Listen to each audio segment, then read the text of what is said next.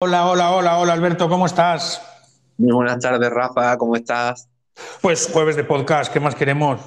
Reír retomando los jueves y 13 semanitas, Rafa, que llevamos aquí ya sentados cada jueves o cada semana. Episodio 13, episodio 13. Estamos listos para el episodio 13. Además, el 13 se va a convertir en nuestro número de la suerte. Porque no sé si has visto esta semana que hemos puesto la Ah. publicación de que el día 2 de abril fuimos el, el podcast número 13 de España sobre salud mental.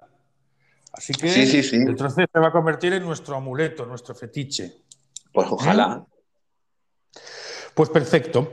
Pues, eh, ¿cómo vas de mitos y leyendas?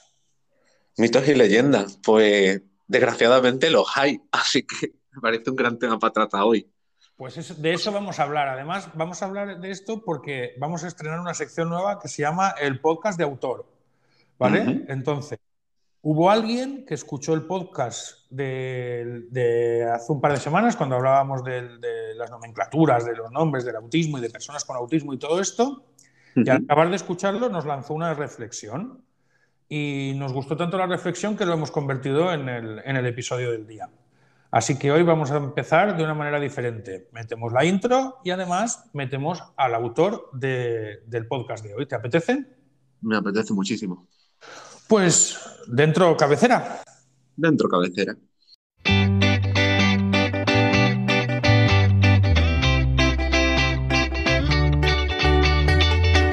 Estás escuchando La Mirada Azul, Diversidad y TEA, un podcast de Rafa Suñer y Alberto León.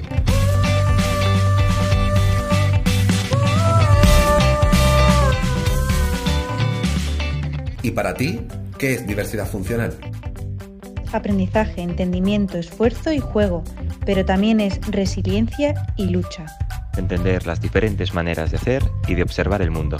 Amor, paciencia, constancia y lucha. entusiasmo y pluralidad. Incertidumbre y superación. desconocimiento y sorpresa.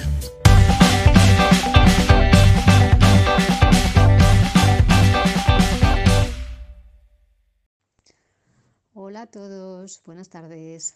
Tengo un momentín que un paciente me ha avisado que va a retrasarse y llevo dos días aquí dándole vueltas a- al tema del, del último podcast de Rafa y, y Alberto.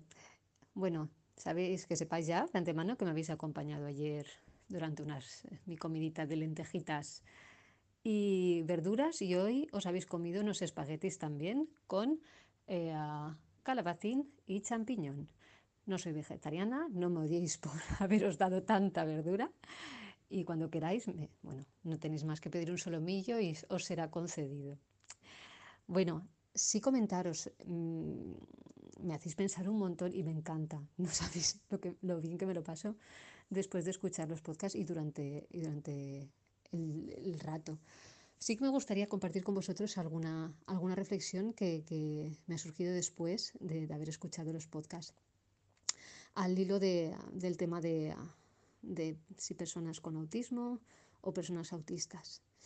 A ver, eh, yo pienso que eh, desde hace tiempo los términos lingüísticos están en, en constante debate.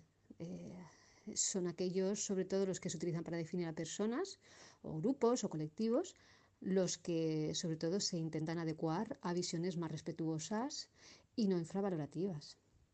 Entonces, eh, yo, por ejemplo, ahí veo eh, conceptos que anteriormente se utilizaban para definir a las personas con síndrome de Down, el, concepto subnormal, ¿no?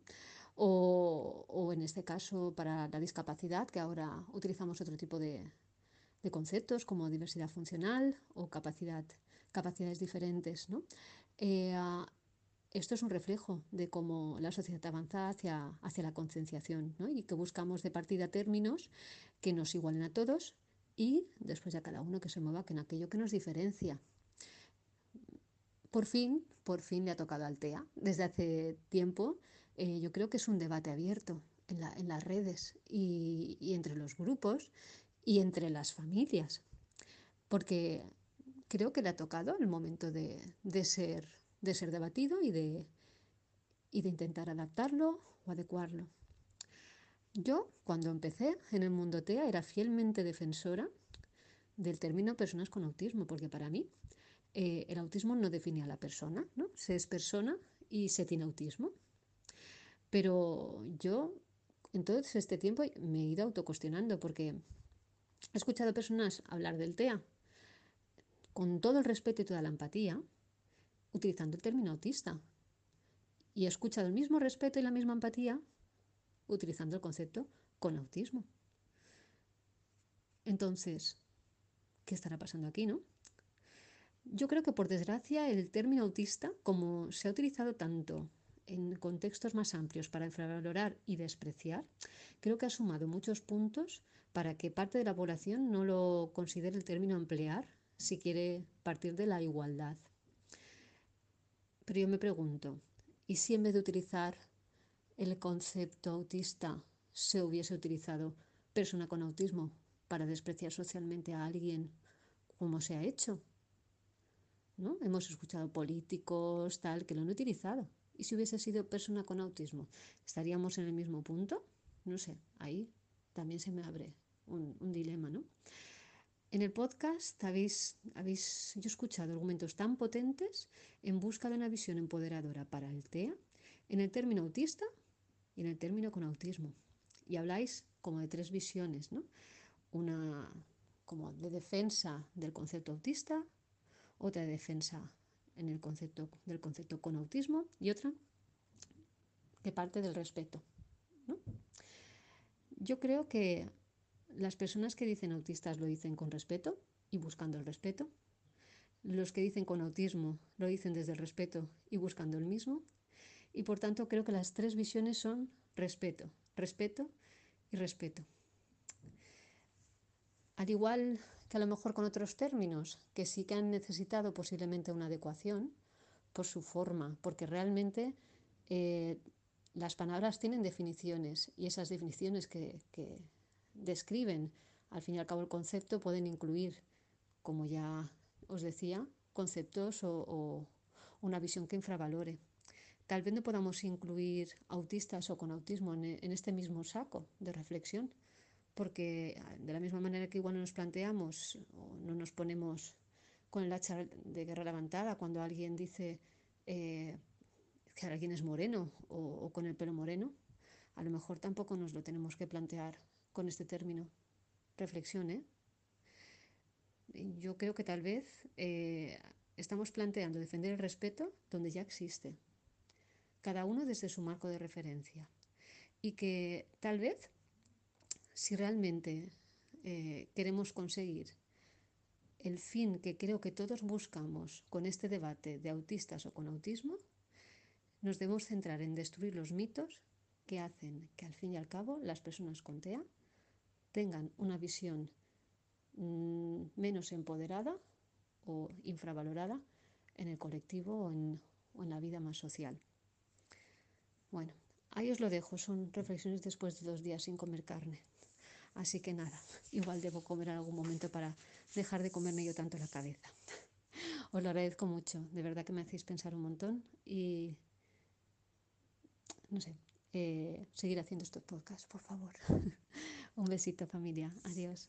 Y es que Gemma, además de darnos de comer, que has visto que la acompañamos a comer continuamente, nos lanzó una propuesta que nos pareció fantástica.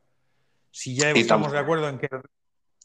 Vi, vi, vi. si estamos de acuerdo en que el respeto era lo que nos marcaba la, diferencia, pues eh, ¿por qué no hablar ya asumiendo que todos lo hacemos con respeto de lo que de verdad debería preocuparnos? Y es los falsos mitos y las falsas informaciones, ¿verdad? Claro que sí. Y también qué bien sienta Rafa cuando una persona de forma espontánea te dice que estás haciendo lo que tú quieres hacer. Y nos decía Gemma que la estamos haciendo pensar.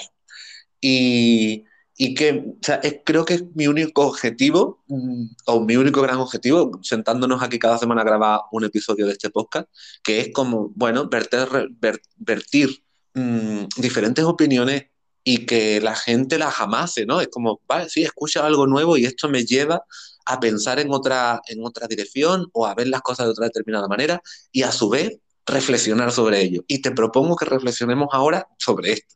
Es como maravilloso, me encanta. Y estamos consiguiendo una interacción fantástica. Ayer en, en iBox teníamos un comentario de Carmelo en el que nos decía lo mismo, que estamos ayudando y nos decían incluso, que ya es ir un punto más allá, que a, que a veces incluso se aprende algo con nosotros y eso ya sería la leche, ¿verdad? Jolín, si, encima aportamos, Y- si encima aportamos. Y como nobleza obliga, además de hablar hoy de mitos y leyendas, vamos a hacer una pequeña corrección porque nos equivocamos el otro día en un par de cosillas. ¿Puede ser, Alberto? Nos equivocamos en un concepto del, del episodio anterior que tratamos problemas en la alimentación, sobre todo en el mundo del TEA. Eh, hicimos referencia a un término que nos inventamos en ese momento, que fue el término estrés parenteral. Ese término no existe como tal. Estábamos haciendo referencia en todo momento al estrés parental, ese estrés causado en, en el ámbito paternalista, ¿no? Entre, entre padres. Y, Elena me decía, Alberto, es que tengo tanto, mm, eh, tanta nomenclatura relacionada con la alimentación y hablo tanto de ella en mi día a día que ella se estaba, eh, eh, se estaba confundiendo con la alimentación parenteral, que es un concepto completamente diferente al estrés parenteral. Entonces pues, queríamos como dejarlo claro que fue un, fallo y una mezcla de ideas y dimos lugar a un nuevo concepto que es el estrés parenteral. Bueno, bueno, a lo mejor solamente nos hemos avanzado a los tiempos. Tú ya sabes que estas cosas, el lenguaje avanza, que es una barbaridad. Igual dentro de 20 años están llamándonos precursores del, del estrés parental. Pero por ahora pedimos disculpas por habernos confundido porque queríamos hablar del estrés parental. Eso es. Muy bien. Y antes de empezar el tema, te voy a contar que como tú la semana pasada te trajiste a una amiga que nos hizo, nos hizo comprender mejor esto, que nos ayudó y que participó con nosotros, pues me diste envidia y yo me he traído hoy otra amiga. ¿Qué te parece? ¿A quién te has traído? Cuéntanos. Pues mira, te voy a presentar, porque no sé si la conoces, es broma, porque somos muy amigos desde hace mucho tiempo, a Almudena García Negrete. Y voy a hacer hincapié en Almudena García Negrete, porque si no, su papá se enfada con nosotros, que siempre nos comemos el García. Así que, bienvenida, Almu, ¿cómo estás? Muy buena, aguantando la risa.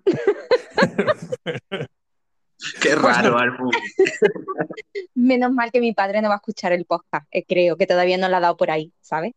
Eh, No Pues- sigue en las redes sociales y eso, pero todavía lo de los podcasts no le ha dado todavía por escucharlo. Pues te digo Oye, una pues mi padre sí que nos escucha, ¿eh? Y el, papá, papá, un beso. y, el, pa- y el papá de Trebolito, no sé cómo lo hace, pero nos, nos escucha muchas veces antes de que le haya dado yo a compartir los enlaces. Pues nada, se lo recomendaré a partir de ahora, que las tardes las ocupen también en hacer otras cosas, además de seguirnos en las redes y dar me gusta a, a los perfiles de Instagram y de Facebook. Pues que hay que ir a, a los podcasts. Pues nada, muchísimas gracias. Primero, como siempre, porque nos has acompañado ya. Eres una de, de- de nuestras compañeras de viaje. Estuviste con nosotros en algún audio ya, ¿verdad? Ya has participado con nosotros. Y como cometes el error de decir que sí cuando te le pedimos las cosas, pues seguimos abusando hasta que un día nos digas que, que no, no volvamos a hablarte nunca más. Pero hasta entonces te agradecemos muchísimo y hoy además nos acompañas dentro de- del podcast a, a todo color, o sea, con nosotros acompañando. Muchas gracias, Almu. Ilusión, me hace mucha ilusión. Muchas gracias, chicos. Pues muy bien. A- Alberto, ¿estás vivo? Estoy vivo, sí, estoy vivo. Es que estaba, estaba sonriendo en plan de qué bien, qué guay, y no he dicho nada, pero estoy encantado. Muy bien, pues nos, nos sonreímos en voz alta y nos, los- y nos lo contamos. Pues bien, voy a hacer una pequeña introducción a- al tema, aunque la, introducción más importante ya nos la ha hecho Gemma. Y os voy a decir cómo me gustaría que, que, que trabajáramos hoy el, el podcast. Y es que eh, entre, entre que la gente nos está colaborando y nos está ayudando mucho, lo está viendo muy bien, y que además, no- si nos hacen el trabajo, pues tirando a perezosos que somos, pues siempre nos, nos- nos va bien, pues resulta que pedí en la página de conexión y en mi muro particular que la gente nos lanzara aquellos mitos que les preocupaban y, y nos han lanzado varios de ellos, varias propuestas. Y si os parece bien, eh, podemos empezar escuchando qué es lo que los papás nos están eh, preocupando y luego vamos a, a los profesionales. ¿Os parece bien? Vale. Vale, claro que sí. Muy bien, pues vamos a empezar hablando con, eh, con Toya, ¿vale? Toya Gómez nos dice que eh, lo que más le preocupa, una de las cosas que más le preocupa es que lo cataloguen el autismo con lo que, que es una enfermedad o que tiene cura, ¿no? Esa, esa nueva tendencia que se va encontrando en redes sociales de que hay un montón de cosas que curan el autismo, ¿vale? Y ese aprovechamiento que se hace mucho de las familias, ¿no? Yo entiendo que muchas familias empiezan directamente con esa, con esa preocupación. No sé cómo lo veis vosotros. Pues empiezo yo. Bueno, pues es cierto que eh, hay una serie de mitos, ¿no? Que nos, nos están eh, llevando a que el autismo se cura, ¿no? hay una serie de personas que se están eh, encargando de, intentar concienciar a la gente de que el autismo se cura. Ya eh, estuvimos nosotros todos juntos en un congreso para intentar eh, pues, justificar que no es, ¿no? no es una enfermedad y por lo tanto no va a tener una cura, no hay ninguna eh, medicación que, contribuya ¿no? a, curar el autismo. El autismo es una condición de la persona que le va a acompañar a lo largo de, su vida ¿no? y a lo largo de todo su desarrollo como persona. Entonces, eh, es cierto que somos muchos los profesionales que estamos intentando de algún modo pues seguir luchando contra esas personas que están haciendo todo esto, ¿no? De, intentar curar, de eh, crear campañas, de crear medicinas que intentan curar el autismo. Todo es mentira.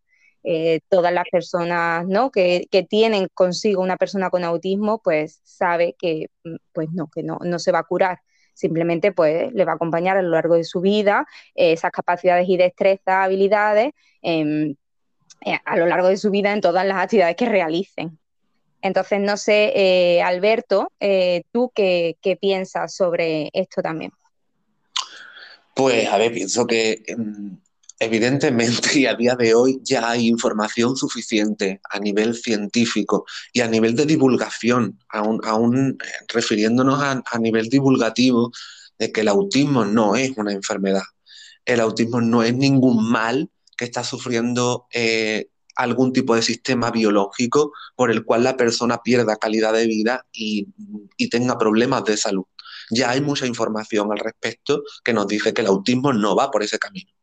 Ahora bien, evidentemente en este mundo 100% mm, mercantilista en el que vivimos, si una persona cree, cree que el autismo causa dolor, aunque sea un dolor más emocional, en algún momento del desarrollo mm, en el que se le diagnostica a un niño autismo o a una niña se le diagnostica autismo y la familia lo recibe y eso genera un, un malestar obvio, porque es un malestar muy, muy, muy natural, puede haber personas que inventen que eso es una enfermedad esa causa de ese dolor, de ese malestar, es una enfermedad. Por lo tanto, si te vendo o, te, o me invento una solución a ese problema, te puedo vender perfectamente que para el problema que se te ha creado tengo una solución y por lo tanto eh, te puedo vender el problema como si fuera un problema de salud o una enfermedad.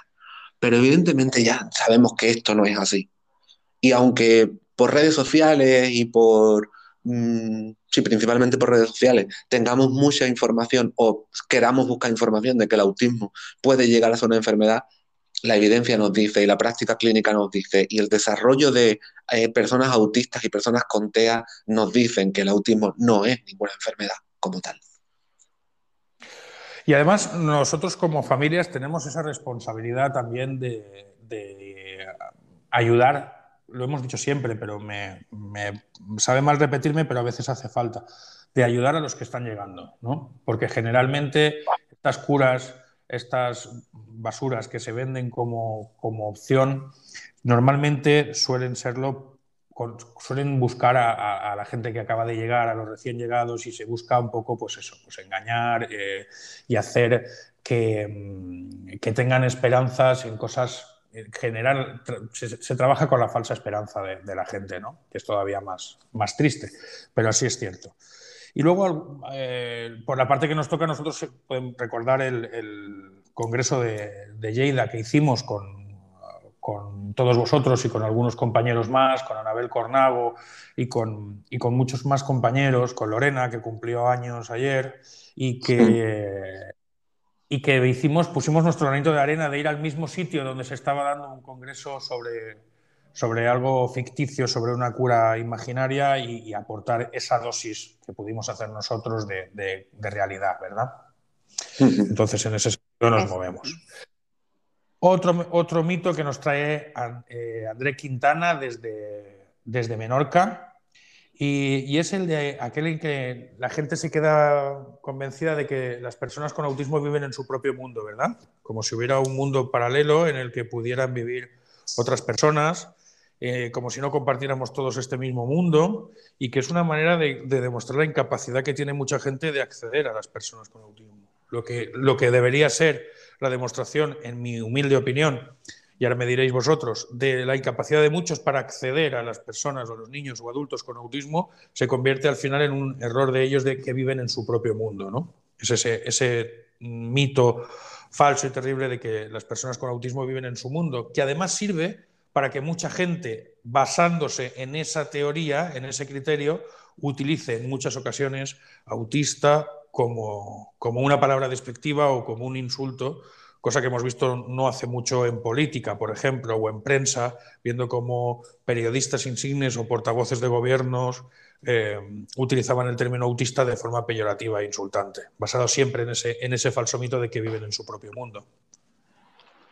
Sí, el, que el término autista esté íntimamente relacionado a que una persona vaya a su bola, haga las cosas mm, sin tener en cuenta a los demás. Eh, es un término tan, tan, tan utilizado, que está tan, tan, tan relacionado y, tan, tan, tan mitificado, que evidentemente tenemos que romper un poco también eh, haciendo una reflexión sobre esto, ¿no? Porque yo, hay una cosa que digo mucho en relación a esto, que, mm, que es mi dificultad para relacionarme contigo, no es únicamente tu problema. Y yo creo que esto es lo que le pasa a mucha gente cuando intenta relacionarse con una persona autista, cuando intenta relacionarse con un niño con autismo, eh, se encuentra con dificultades. No sé cómo relacionarme con esta persona. No saben cómo acceder a ellos y entonces mm, rápidamente es más fácil decir, es que como está en su mundo. Exacto, vuelco la responsabilidad de que la relación no salga para adelante solamente en una parte de la relación. Y muchas veces nos encontramos con, maestros, con, profesionales que llevan mucho tiempo atendiendo a población infantil y de repente se encuentran por primera vez con un caso de un niño con autismo, de una niña con autismo, y como sus herramientas habituales para relacionarse con los niños no le funcionan, el problema no es que tú tengas faltas de herramientas, sino que el problema es que el niño se aísla, se queda en su mundo y no te hace caso cuando tú quieres que te haga caso, ¿no? El problema no es que el niño se aísle, el problema es que tú no tienes las herramientas adecuadas para poder acceder a tener una relación con ese niño. Y voy a más, ni ganas de, ni ganas de encontrarlas. Que mucha gente, el problema no. es que no, tiene las herramientas, sino que tampoco tiene ganas de encontrarlas, ¿no? Sí, yo siempre... puede hablar por su experiencia de muchos profesores que por, la experiencia que ha tenido siempre Al, muy rodeada de, gente docente, que dice, oye, que es que el, chaval no tiene estas aptitudes, bueno, y tú tampoco tienes ganas de encontrarlas, ¿no? No, está claro. Yo siempre digo que el profesor que tiene pocas expectativas, eh, ese alumno va a tener pocas oportunidades de aprendizaje, de socializar, de comunicarse, de empatizar. O sea, eh, el problema no lo tiene el alumno, ¿no? Con capacidades diversas. El problema siempre lo tiene el contexto, que no es capaz de, de saber acceder, ¿no? A ellos, de saber conectar, de saber buscar una vía en la que los dos, ¿no? Pues puedan llegar a tener una conexión y que eso sea lo que fluya y, sea la, ¿no? el, el, clic, ¿no? Como yo le digo, no, no, es capaz de hacer ese clic para que ese chico eh, pues pueda después demostrar ¿no? todas esas habilidades, destrezas que tiene en ese contexto. Y el problema es lo que vosotros decís, es la propia persona que no ve que, el problema lo tenga él, sino que es mucho más fácil de echarle las culpas a, eso desconocido como, como esos efectos Pismalión ¿no? que ya hay creado y esas leyendas urbanas de cómo está en su mundo, pues es que no se entera, es que no me escucha, es que no me entiende.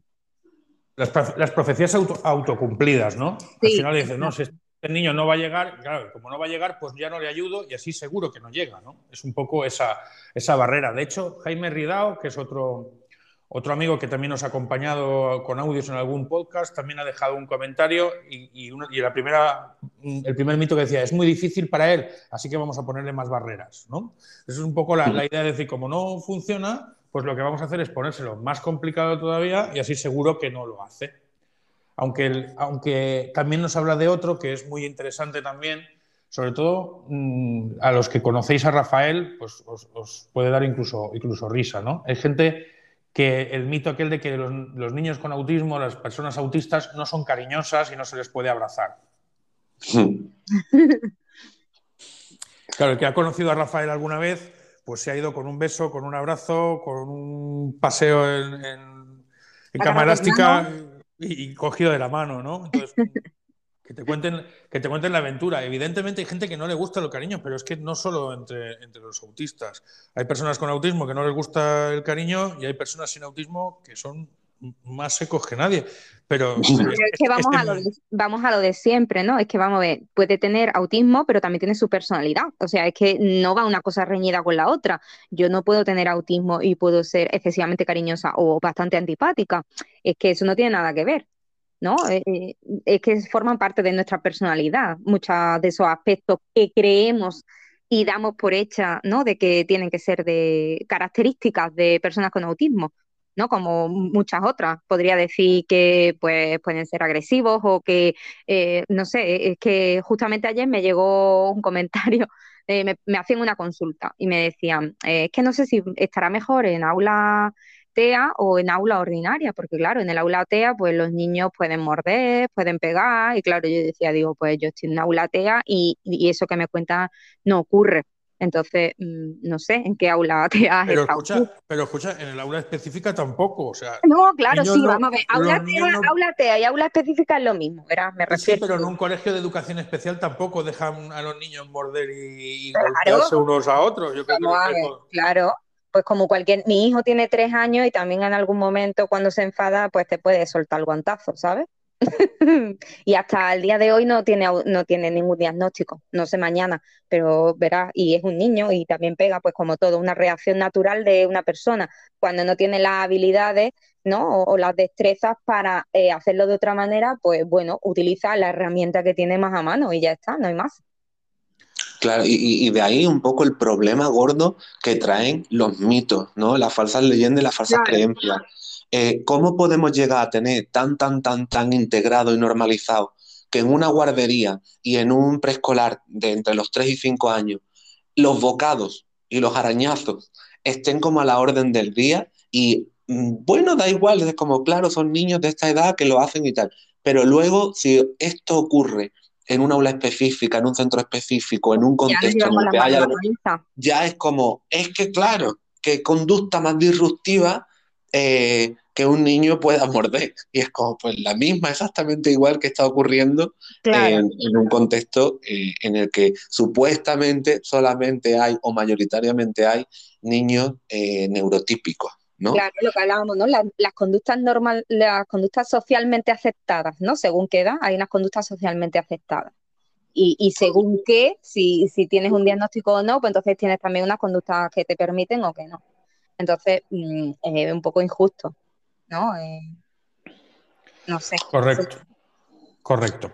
Seguimos con, seguimos con los papás. Maripaz Molina, que es otra, otra habitual, que ya estuvo con nosotros en, en, alguna otra ocasión, nos habla de, de esa, esa, necesidad de meter a todos en el mismo saco. ¿no?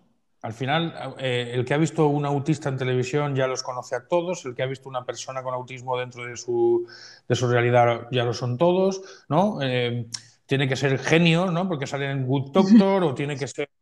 Esa, esa de yo conozco a un autista y por lo tanto tengo una visión global de todos los autistas que se ve reflejado en la maravillosa frase que para mí es la más absoluta de, los, de, todas, que es cuando dicen, pues no parece autista. No, se parece al autista que tú conociste un día. ¿no? Yo conozco los autistas y este niño no se parece a los autistas. Y me decía uno, y yo, claro, estaba ahí blanco diciendo, pero ahora que a este señor, ¿qué hacemos con él? ¿Dónde lo meto? Bueno, ¿qué os parece esta, esta visión de, de, saco, ¿no? de que todos los autistas tienen que tener la condición que yo considero que tiene una persona con autismo? Pues mientras Alberto nos habla, voy a buscar dos perfiles de, de uno es un adolescente y otro es una, persona adulta con autismo de Instagram que hacen memes de esto mismo que estábamos haciendo, de los mitos del autismo. Entonces, para no equivocarme, voy a, voy a buscar eh, los nombres exactos por si luego los que nos escuchan quieren seguirlos, ¿vale? Porque son auténticas maravillas los memes que hacen y ellos son personas adultas con autismo. Claro, búscalo, pero ten cuidado, no te salgas de la llamada. Ay, no, no, espero que no. Bueno, bueno, Alberto, mientras nos busca los perfiles, ¿qué, contestarías tú a este mito? ¿Qué, ah. le contamos a Maripaz de este mito del cajón desastre donde todos los autistas son como el que yo conocí?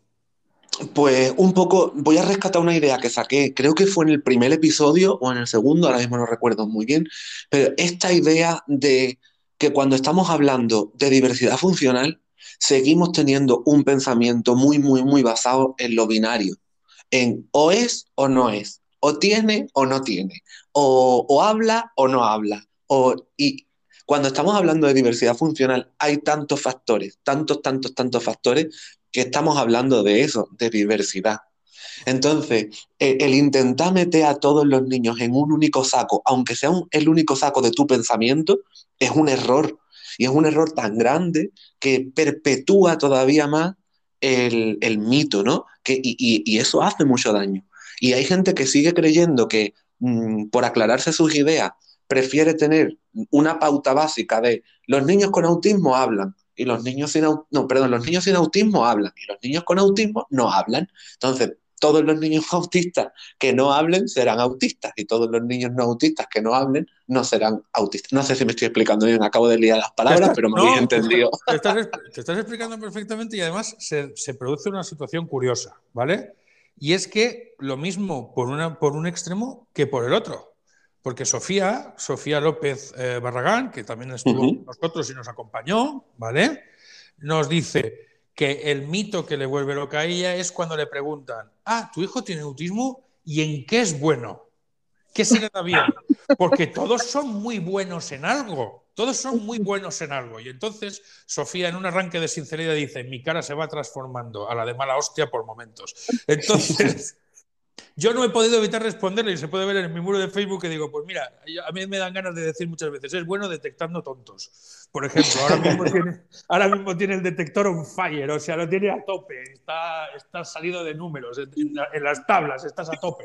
¿no? Porque claro, como el Boot Doctor sabe hacer esto, y como House hace lo otro, y como Messi, porque ahora Messi también, y como, claro, todos los autistas saben hacer algo súper bien, porque ya no es lo que estabas diciendo tú, Alberto, que por un lado es, por un extremo es malo, ¿no? Los que hablan no tienen autismo, los que no hablan tienen autismo. Pero es que ahora vamos al otro extremo.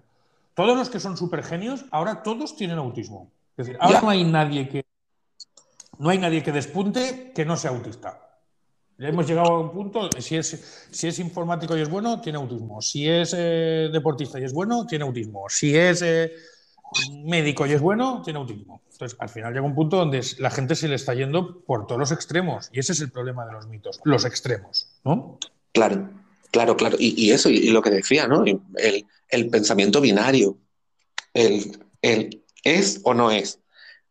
El intentar meter dentro de un saco a una persona porque sea brillante en un determinado aspecto de su vida o sea brillante en el desarrollo de una habilidad específica, ¿no? Todos, todos tenemos una parcela en nuestra vida en la que somos extraordinarios. Fíjate, en la conversación del otro día, cuando escuchaba el, podcast, cuando lo escuchaba luego eh, después de haberlo grabado, me acordaba de una conversación que tuve en su día con Pere. ¿Os acordáis de Pere, que es otro de los, de los miembros de Conectea, Pere Carboni? Y él decía, a mí me, molesta cuando la gente utiliza la palabra discapacitado como algo negativo, porque todos somos discapacitados en algún sentido. Y él me dice, yo soy un discapacitado tecnológico, o sea, soy incapaz de, manejarme con el ordenador, con las redes sociales, no tiene ni un perfil de Facebook ni un perfil de redes sociales y, em, en ese sentido no, él me dice, yo me considero un discapacitado en ese sentido, utilizando como que tengo una capacidad menor que otro para hacer esto. Y lo mismo, todos tenemos nuestros superpoderes, ¿no? Al final cada uno somos buenos en, lo que somos, ¿no? Exacto, Sí, claro que- lo que decíamos, ¿no? El, el ser brillantes en una parcela de nuestra vida. Pues no sé, eh, pues a mí se me dan bastante bien hacer manualidades, pues como habrá otros que se les den bien, pues las matemáticas o no sé, a- a- eh, que cada uno tenemos, ¿no? Una cosa en la que se nos da muy bien, igual que tenemos cosas en las que se me dan muy mal. Yo, pues, por ejemplo, no me preguntes de idiomas, porque cero, vaya, cero.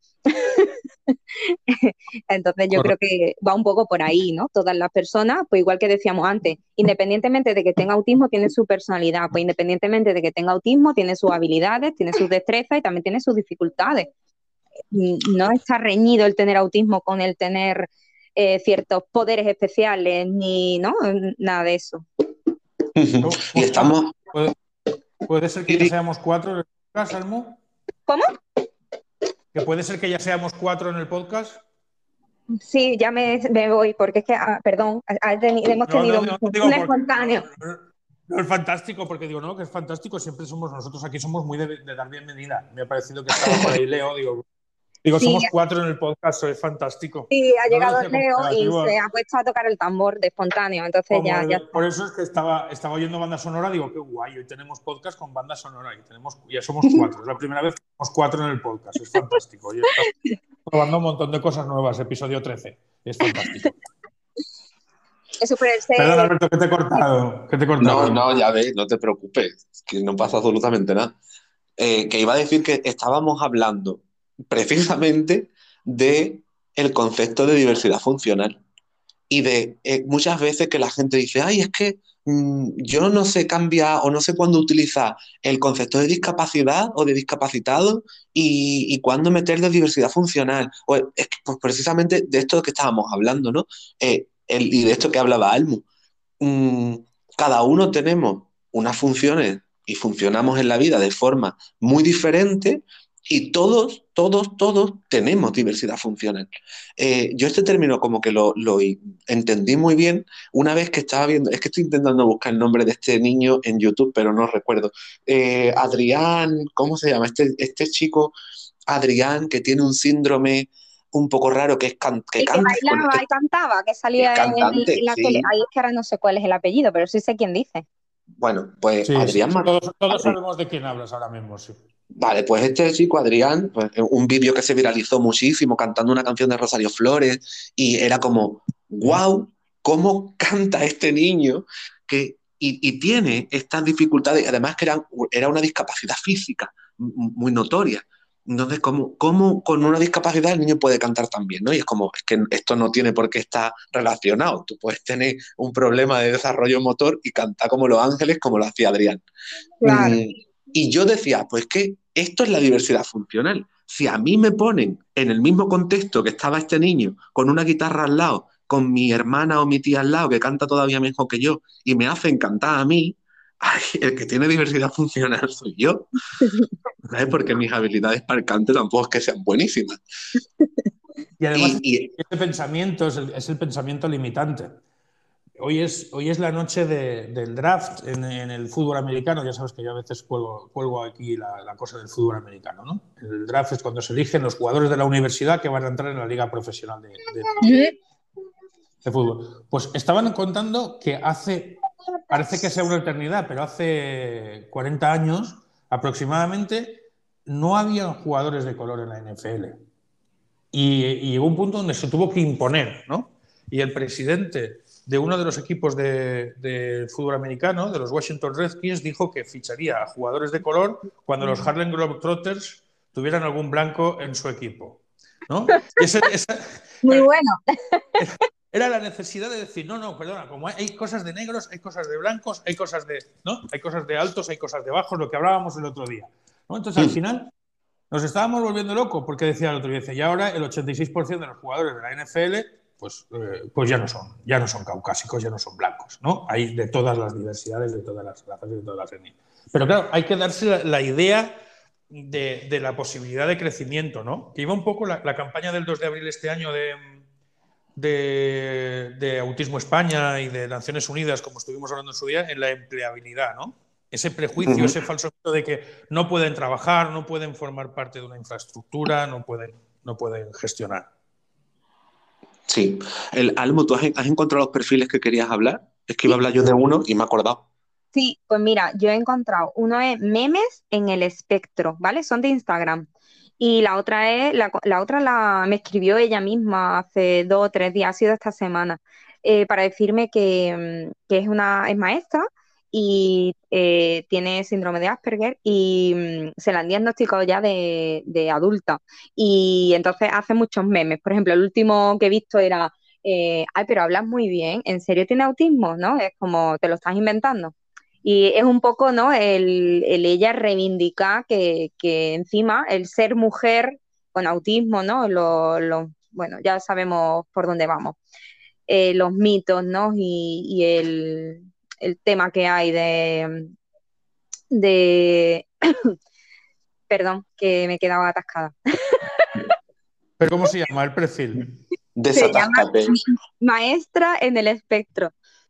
Maestra en el espectro. Sí. Pues tenemos a memes en el espectro y maestra en el espectro. Exacto. Mira, y al hilo de lo que dices, Almu, yo es, es, y al hilo de lo, o sea, al hilo de lo que estás diciendo tú y al hilo de lo que estaba diciendo Rafa antes, eh, conozco otro perfil de Instagram que es abogada en el espectro y es una mujer que. Ah, pues son amigas. Maestra en el espectro es amiga de abogada en el espectro y ellas pues, dos hicieron sus perfiles a cosa hecha para eso, para reivindicar el que son mujeres, el que tienen autismo y el que pueden tener bueno, pues en este caso, pues por las habilidades, destreza, capacidades que tienen, pues han conseguido tener una carrera y pueden tener una vida normalizada, ¿no? Y el, evidentemente, el, es que justo ayer eh, veía una story de, de, abogado en el espectro que decía, hablaba de mitos y que uh -huh. mucha gente le preguntaba, eh, ah, pero tú eres autista, pero si tú estás casada, ah, pero tú eres autista si tú, si tú tienes trabajo, si eres abogada, ah, pero tú eres autista si tú tienes dos niños. Y, y ella misma decía, bueno, pero, pero es que una cosa no tiene nada que ver con la otra. es lo que te digo. El ser, el ser, autista no te limita a casarte. Exacto. El ser autista no te limita a tener un trabajo, ¿no? Que es lo que decía Rafa del acceso al mundo laboral. Claro. O sea, es como... Sí, sí, por eso que al final no, no, tenemos, no tenemos ocasión, no tenemos posibilidad, no tenemos en, en esto. Muy bien. Otra, otra mamá que se ha apuntado hoy a... ¿Habéis visto cuánta interacción hemos tenido hoy? Estamos contentos, ¿eh? Hemos tenido gente participando con nosotros. Eh, Mami Blue, Jacqueline, Jacqueline, que la tuvimos aquí con nosotros también. Este sí, dice sí. que siempre pronuncio mal su nombre, pero yo pronuncio Jacqueline, pero por visto es Jacqueline. Bueno, Mami Blue, si os parece bien. vale, vale, vale. Me gusta porque ha, ha, marcado dos, ¿vale? Uno ya lo hemos hablado, que es el que se cree que el autismo está asociado a la discapacidad cognitiva, lo que estábamos hablando antes, pero hay uno que me interesa, el segundo, que no lo hemos tocado y que también me parece muy, muy, muy interesante. Y es cuando corriges a tu hijo autista y la gente que está alrededor te dice, déjalo, que no pasa nada. Claro. Angelito. No tengo que corregir, pobrecito. Encima, ¿no? Bastante tiene con que tenga autismo para que encima vayas tú a decirle lo que tiene que hacer. Estamos todos locos, estamos todos claro. locos. Vale.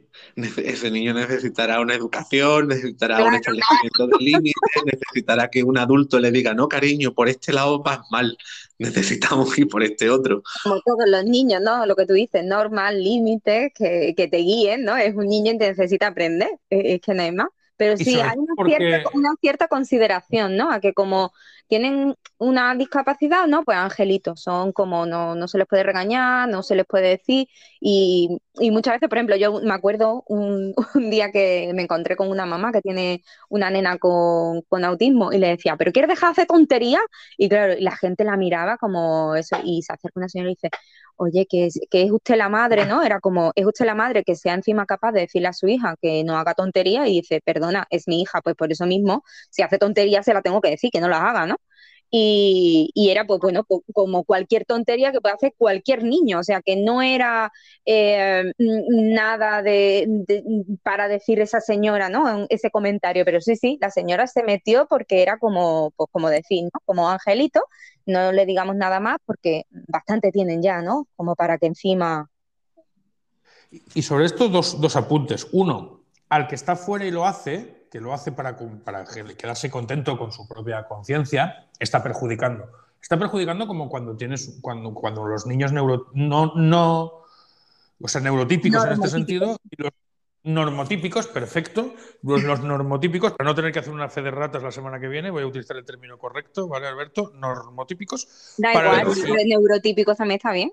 Si un padre, si un padre está corrigiendo a su hijo, normotípico, neurotípico o del atleti, si está, si está corrigiendo a su hijo, no toques los cojones, déjalo.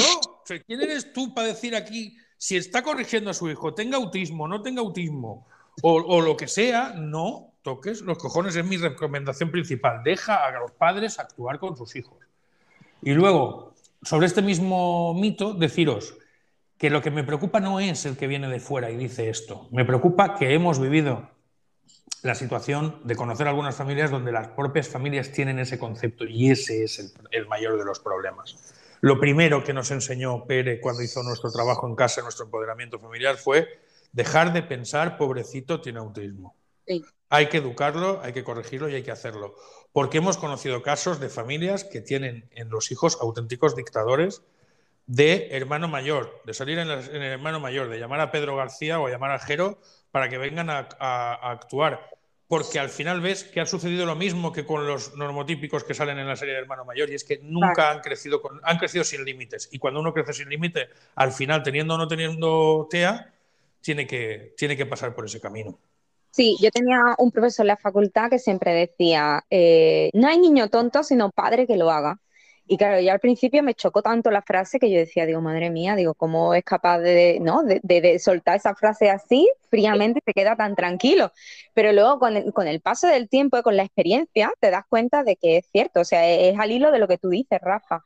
Eh, cuando no hay normas, cuando no hay límites, cuando no se le educa, o sea, cuando estamos todo el día con la pena y angelito, pues entonces mmm, no conseguimos nada, conseguimos pues eso, el tener un tirano en, en casa y, y no poder después pues disfrutar de una vida normalizada, porque no nos lo permite la situación, evidentemente. Sí, también. Correcto, el... es que bajo la. No, por favor, Alberto. No, que por, por, son, es un apunte rápido, que también nos encontramos aquí, aunque nos desvirtuemos un poco del mito como tal, pero el, el, el otro lado ¿no? del camino, que es el, niño que está teniendo algún tipo de dificultad conductual en un determinado momento, con una rabieta, con un grito, con, un, con una conducta que puede llamar más la atención de otras personas y que los padres conocen perfectamente que la mejor intervención es dejar espacio, no hacer una, un, no dirigirte al niño directamente y los comentarios que reciben esos padres como, mira, míralo, que no hace nada, que tiene al niño súper consentido, yo lo hubiera metido dos hostias, yo sí. ya me lo hubiera llevado para casa, yo ya, y es como, no, no, no, no, espérate, lo que decía Rafa, ¿no? No te metas, que la, ya la situación es bastante compleja a nivel relación padre-hijo, como para que encima tenga que abrir claro, otro lado. Y a lo mejor están trabajando algo concreto con unas pautas que les han dado y lo tienen que hacer así y, y luego se te meten por en medio. ¿vale? Yo lo digo porque yo también lo vivo en clase, o sea, yo tengo, digamos, como unas pautas, ¿no? Cuando ocurre alguna conducta inapropiada y siempre hay alguien que se te mete por medio y al final no te facilita la tarea, al contrario, propicia que esa conducta se vuelva a repetir, eh, te quita a ti autoridad, es decir, eh, que, que, no es fácil realmente, ¿no? La, situación, como decir, y, que es esa persona la que tiene que llevarla, sea como sea. El, el, ella va a saber cómo la tiene que llevar. Entonces, el que se metan agentes externos realmente no facilita nada. Eh, ni los comentarios que te hagan, ni si se quieren meter para ayudar, porque al final no ayudan, al final lo que hacen es empeorar la situación siempre. Y como el, y como el último comentario que tenemos, que es el de Fran eh, Frodi, nos dice que o bien son genios o son tontos, que es algo de lo que ya hemos hablado, no me gustaría eh, irme de aquí sin, sin, cerrar un melón que ha abierto Alberto y que me parece fantástico como último mito para analizar antes de que me digáis vosotros el vuestro. Mi último mito, y vamos a acabar con uno por cada uno, uh -huh. mi último mito es, es, la bofetada sanadora. Quiero decir, sí. las, las, personas que te dicen que esto se cura con una bofetada.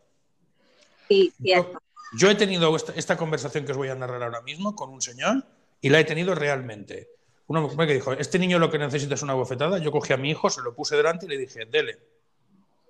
Dele con fuerza, con toda la que usted considere necesario para quitarle el autismo. Ahora le voy a decir una cosa, como después de la bofetada no le haya quitado el autismo, usted lo que habrá hecho es pegarle a mi hijo y yo tendré que darle una paliza. ¿Jugamos a esto? Hombre, no, lo que quiero decir, no, lo que usted quiere decir es que usted es un salvaje que lo que quiere es golpear a los niños, ¿no? Le pongo una terapia. Si usted le quita el, el, autismo a mi hijo de una bofetada, yo le pongo a usted una clínica donde cada día harán peregrinación autistas de todo el mundo para ser abofeteados por usted. Pero como todavía no se ha producido el caso, ¿qué le parece si usted cría a su hijo y yo crío el mío? Porque llega un punto donde nos estamos volviendo todos locos, ¿sabes? La bofetada que cura el autismo. Quería dejarlo como uno de los mitos que me parecía importante que saliera hoy en el programa. De esto podemos hablar otro episodio si quieres. ¿Qué, os daría para otro podcast? Eso, es lo que solemos hacer al final de los, de los podcasts. Solemos abrir melones que nos vienen para otro día. Y como ya estamos, y como ya estamos en la zona de conflicto temporal, que ya nos conocemos, eh, antes de que, de que vayamos a las secciones habituales, ¿consideráis que nos hemos dejado algún mito que queráis comentar vosotros, Alberto? Yo hay dos principales que a mí como que me enervan muchísimo, que son el, uno que ya he comentado así, dado una pincelada de habla o no habla. Si el niño habla, no tiene TEA, si el niño no habla, eh, eh, no tiene TEA. Y por otro lado, se relaciona y no se relaciona. ¿Tú cómo vas a tener autismo? ¿O tú cómo eres autista si tú tienes amigos? pero ¿cómo va a tener autista? ¿No ve cómo cómo se relaciona con otra gente que él es muy agradable. Es como, bueno, espérate. Como decía antes, si está casada, lo que nos decía antes la, abogada en el espectro, ¿no? En lo que estabais comentando, pero si está casada, si tiene como, ¿cómo va a tener relaciones con.? Porque ya luego no hemos hablado todavía del tema sexual, imagínate, el sexo, ya sería una locura. Pero dices, Hombre, porque, es otro de los mitos, la sexualidad completa dentro de la discapacidad. Los, discapacitados ni tienen derecho ni deseos ni acceso al sexo según el mito, ¿no? Entonces eso no puede suceder. Y, en cuanto a la parte educativa, ¿no? Es como si son buenos académicamente. Buenos académicamente me refiero a que llevan, ¿no? El nivel de exigencias que nos dice nuestra legislación educativa. Si mm, verás que si da, digamos, la talla, ¿no? En lo que te exige la, nuestra legislación educativa, entonces, pero seguro que tiene autismo o, tiene menos autismo, claro, porque como mm, eh, autista no puede ser, porque como se le da bien la parte académica, pues no puede tener autismo. Entonces, mm, pues mejor le quitamos el diagnóstico o no tiene tantos apoyos. O si tienes amigos, pues tampoco será tan autista, ¿no? Es, ese tipo de comentarios se escuchan después en, el cole, ¿no? Cuando tú vas por el pasillo, hoy, pero es que es muy bueno académicamente. Yo en mi caso, ¿no? Tengo un chico en el aula que tiene cuatro idiomas y es como, pero sabe cuatro idiomas, no puede tener autismo. Entonces, como, mm, bueno, pues sabe cuatro idiomas y sí tiene autismo. Y ya está. Y no es nada, no hay que, no sé, no hay que llamar tanto la atención una cosa ni la otra. Así que. Y si, y si me permitís, como, como soy el que ha traído el tema, antes de cerrarlo, quería hacer un, un comentario. Primero, dedicarle el episodio de hoy al padre de la niña que vino cuando Rafael tenía cuatro años en la piscina, se quedó mirándolo y dijo, y cuando le dijimos a la niña, ¿cómo estás, cariño? Dijo, es que estoy mirando porque mi padre dice que a Rafael se le va la cabeza y yo estoy mirando y no se le va. Bueno, queremos dedicarle este, este episodio a todos esos padres que no ayudan cuando enseñan a sus hijos eso en casa y sí me gustaría, y sí me gustaría eh, recordarle a todo el mundo que quiera utilizar un mito en el autismo que la definición, la primera definición, la número uno, que da la Real Academia Española sobre la palabra mito, es narración maravillosa situada fuera del tiempo histórico y protagonizada por personajes de carácter divino o heroico. Y a esos mitos sí que estoy dispuesto que se relacionen con el autismo. Así que si os parece bien, vamos a lanzarnos a las secciones habituales. ¿Queréis, como siempre, antes de cambiar de tema, si nos ha quedado algo por contar, algo por decir? Como veis, yo me quedaba a gusto para acabar, que lo tenía esto guardadito. Nada, has eh, abierto otro melón, que lo sepa, el de sensibilización y concienciación. Pero ese, a ese ya llegaremos. Vamos por el 13. Tenemos que llegar a todas partes. Muy bien. ¿Se te ha quedado algo por contar, Almu? ¿Algo que quieras contarnos y decirnos? Perfecto. Alberto. Nada, yo creo que le hemos puesto un lazo bastante bonito y hemos tratado bastantes temas. Perfecto, pues ahora vamos a lanzarnos a, nuestras secciones. Ya sabéis que mm, este FI siempre nos trae un aporte diferente, ¿vale? Para, por eso lanzamos eh, este, este final. Y hoy quiere contarnos eh, una experiencia que estamos viviendo a día de hoy y que tiene que ver con profesionales, que tiene que ver con la familia, que tiene que ver con Rafael, pero sobre todo con los profesionales y la gente terapeuta de, de nuestro equipo. ¿Queréis escucharlo? Sí, claro que sí. Perfecto, pues vamos a ello. Hola a todos, soy Steffi desde Calma en el Caos y soy mamá de Rafael, un niño de 9 años con autismo severo. ¡Ay amigos! ¡Puf! Vaya semana que llevo. Eh, estamos en plenos cambio, en pleno cambio del equipo de Rafael. A ver, Carla, su logopeda, que viene los sábados y periodos vacacionales, pues está agotada. Es cierto que ya lleva, pues eso, lo que os he dicho, tres años con nosotros, pero, joder, es que es mucho tute, porque lleva a Rafael y luego va a una clínica y luego va al colegio y, bueno, en fin, que necesitaba, necesitaba un poco de respirar, disfrutar de la vida también, porque es que no, llevaba un ritmo de vida brutal. Así que estamos en busca de logopedas, que ya hemos hecho alguna que otra entrevista y nos han gustado mucho. Personas muy dispuestas, muy formadas.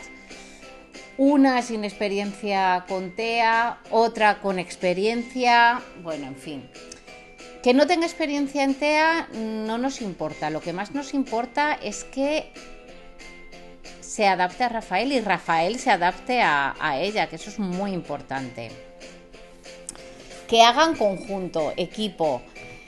Entonces, bueno, eh, por ejemplo, hace unos años sí que nos pasó con, un chico y nos supo súper mal, ¿eh? Porque Jobar se lo ocurrió, pero, pero es que no hubo feeling.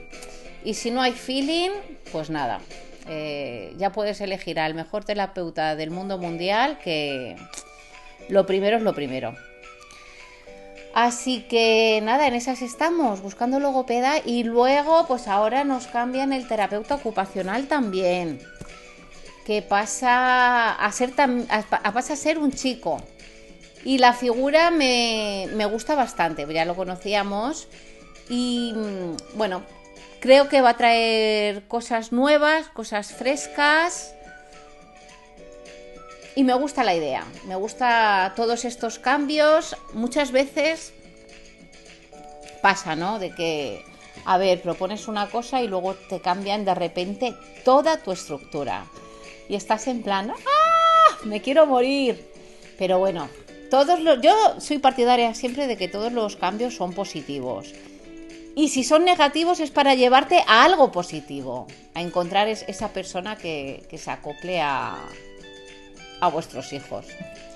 Así que estamos en eso, de verdad es, es un, para mí es un agotamiento emocional, porque en cuanto me pongo con esto, luego también estamos buscando un, un fisio, que parece fácil, pero no lo es. En la zona donde vivo, que es al sur de, de Valencia, en la, de la provincia de Valencia, es muy complicado. Hay terapeutas ocupacionales y tal, pero fisio, psicomotriz, estamos buscando más bien algo, un psicomotricista que le trabaje toda la motricidad gruesa, porque la verdad, joder, qué pena, de verdad, Alberto, que no vivas más cerca, porque Jobar te lo llevaba de cabeza. Pero bueno, eh, pues buscamos eso y un sitio que sea grande, que puedan hacer circuitos, que bueno, a ver, a ver si encontramos, pero estoy agotada de verdad.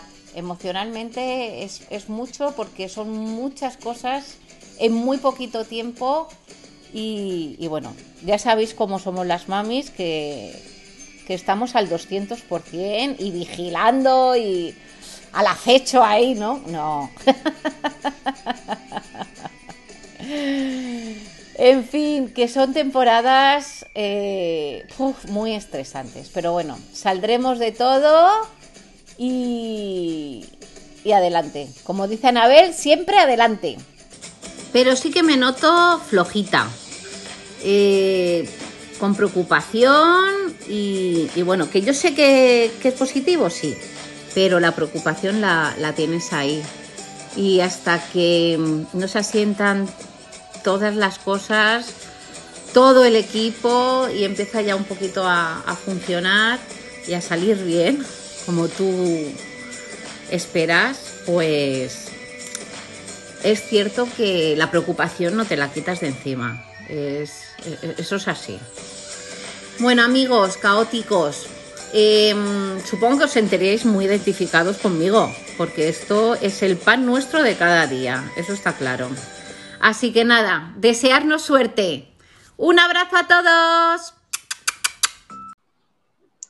Y Steffi nos propone un tema hoy que es muy complejo de manejar a nivel familiar y me gusta mucho que lo quiera compartir con todos, que es esto de cambiar profesionales, cambiar mmm, dinámicas de trabajo a las que se está acostumbrada, ya no solamente el niño, sino a la que está acostumbrada la familia.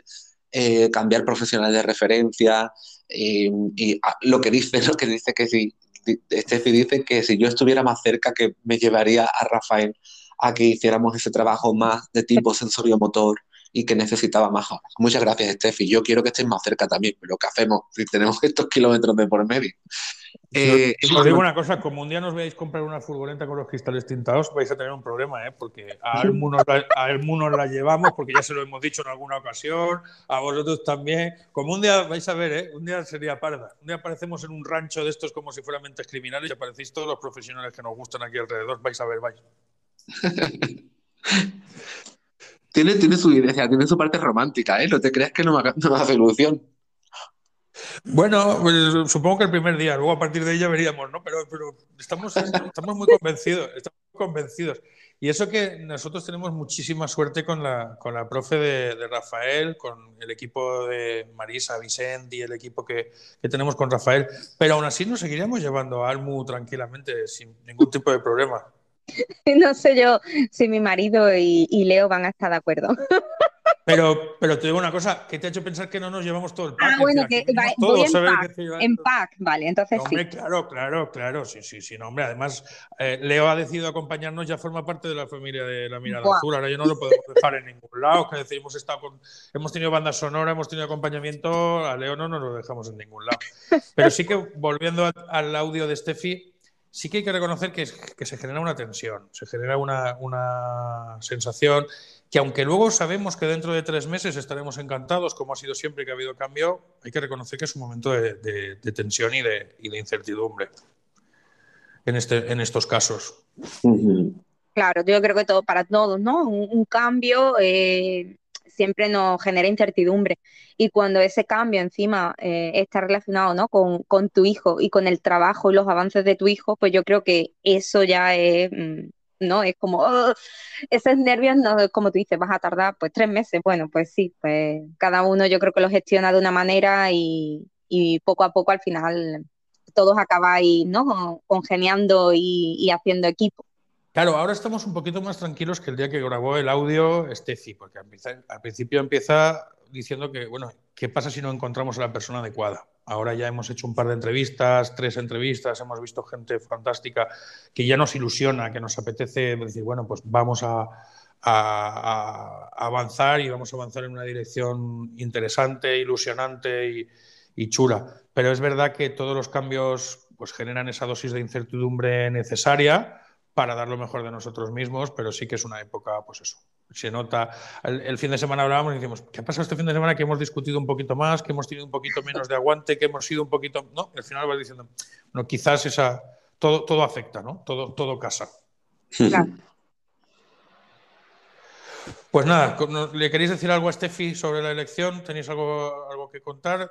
¿O, nos, ¿O le damos ya que tenéis, mira, una de las cosas que yo pensaba, Rafa, cuando he escuchado el audio de Steffi, es decir, qué importante es que las familias tengan la formación y la capacidad para saber qué profesional necesita el niño, qué no, qué, en qué momento ahora eh, está la familia para recibir un tipo de intervención u otra. Y cuando la, eh, os escucho hablar y escucho hablar a Steffi decir, es verdad que es un laberinto el, el, elegir el profesional idóneo, las entrevistas y demás, pero el paso previo de tener claro hacia dónde queréis ir es súper importante y eso tranquiliza y calma muchísimo. Claro, y nada más que quería decir. Sí, pues eso, que sois vosotros los expertos en Rafael y sabéis lo que necesitáis en cada momento. Tenéis la idea súper clara y trabajáis siempre en equipo. Entonces, eso es verdad que va a ayudar también eh, a vosotros para saber qué elegir y a la persona que va a trabajar con, vosotros, porque no trabaja solo con Rafael, sino que trabaja con todos. Eh, es la, eh, la, persona que al final va a decir, ah, llega a una familia donde saben qué es lo que quiere y al final también le transmití esa tranquilidad, ¿no? y, el poder trabajar en equipo de una manera mucho más coordinada, agradable y que sea todo mucho más fructífero. Pues mira, sí os diré que también eh, en estas entrevistas nos hemos encontrado que los profesionales nos han, mencionado este, esto que estáis diciendo, ¿no? Es que da, hablar con vosotros, no es la típica conversación es, eh, que tenemos con los padres, cuando ven los medios, el aula de Rafael, el espacio, las, necesidades que nosotros estamos diciendo, lo, que les pedimos, y dice, oye, pues hay que... El otro día nos decía uno, dice, oye, que para, esta entrevista hay que venir preparada, ¿eh? Dice, no vale...